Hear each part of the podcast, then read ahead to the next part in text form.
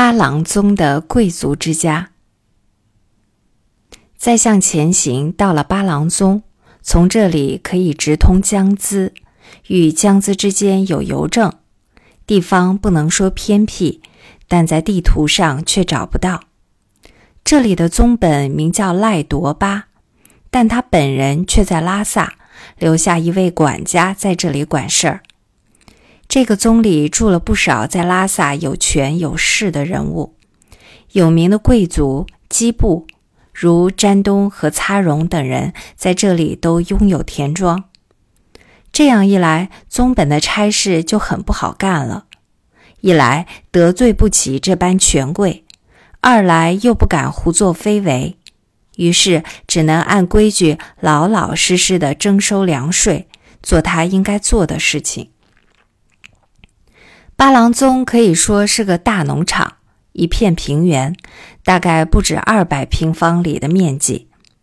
附近有一座喇嘛寺，名叫嘎冈寺，寺里有三百多个喇嘛，属于哲蚌寺的罗萨林扎仓管辖。寺庙建得十分堂皇。从喇嘛寺向南，就到了贵族百纳的庄园。我起先以为这个贵族不过是个普通的家庭而已，谁知到了那里才知道，这里住的是拉萨的一位古扎，有名的贵族。他在拉萨的神煞就建在赞巴康村的旁边。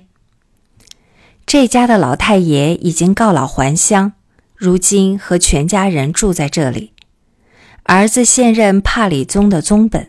娶了辅政大臣姚希郎顿的大女儿为妻，妻子容貌秀丽，又与詹东家有亲戚关系。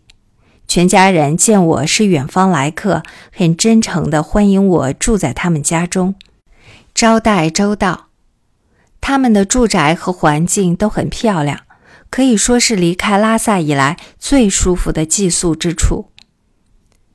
这个家庭中充满着一种天伦之乐。二老爷和他的亲姐妹以及原配夫人都住在一起，还有五个儿女，一大家人其乐融融。大儿子管理田庄上的一切，二儿子当宗本，小儿子还很年轻，准备将来当僧官。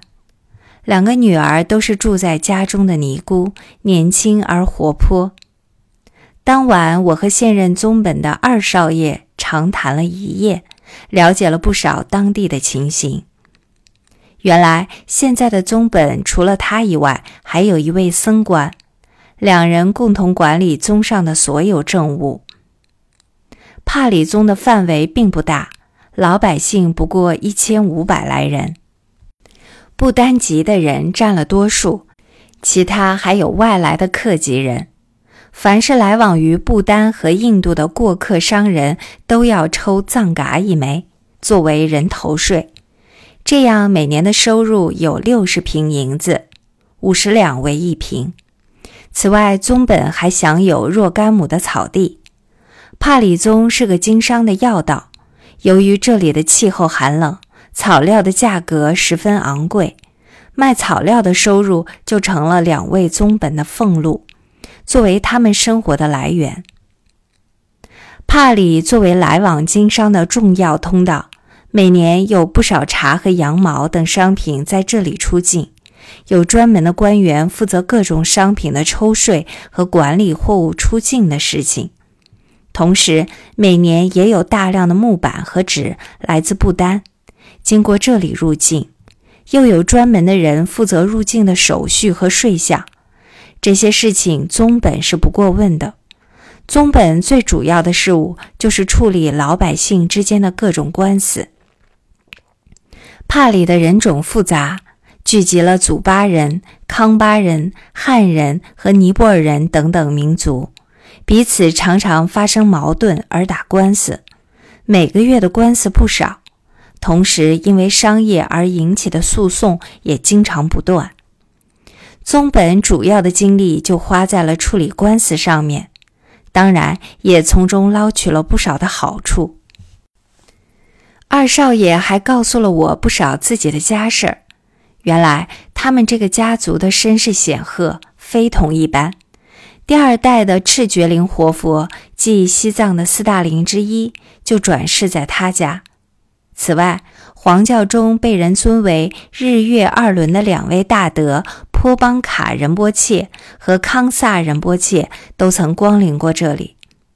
宗本告诉我，他们的庄子每年大约有七千克的收入，这是西藏单位，每克相当于两磅多。此外，家族还有不少其他的生意，在拉萨有一所住宅。目前庄子上的住宅是新修的，一律仿照西式，房间的光线和空气都很充足。正南面是一间大餐室，两端是他父亲和自己的住所，西面是两位小姐住的，北面是客房，里边有钢椅和钢床，我就住在这里。这所房子在后藏可以算得上是数一数二的豪宅了。我们是新交的朋友，相处的很融洽。他们的生活很摩登，家里有留声机，收集了不少汉地流行的中文歌曲唱片。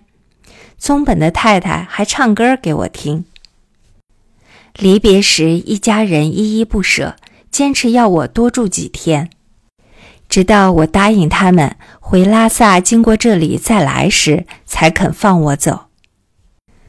离开这家贵族的时候是藏历八月初七的下午。这家的佣人说，我们当天是到不了扎什伦布了。我半信半疑，以为这些佣人在故弄玄虚哄我。结果果然走到下午四点左右，才到了詹东家的庄子。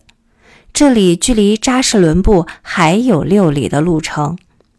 我拿了詹东的亲笔信去上门拜访，遇到詹东的三叔父，他本是前藏的祭仲，就是僧官，现在后藏任重医清波，权势很大。他见到信，知道我是詹东少爷的好友，立即安排我住下。詹东家的房子算不上十分华丽。而且有些年久失修，这样的房子在后藏只能说是第三等。它距离扎什伦布寺很近，就在寺的东方。而“詹东”二字的意思就是能看到扎什伦布寺。从他家的窗口向前望去，扎什伦布寺金碧辉煌的屋顶和层层叠叠的僧院一览无余，确实壮观的很。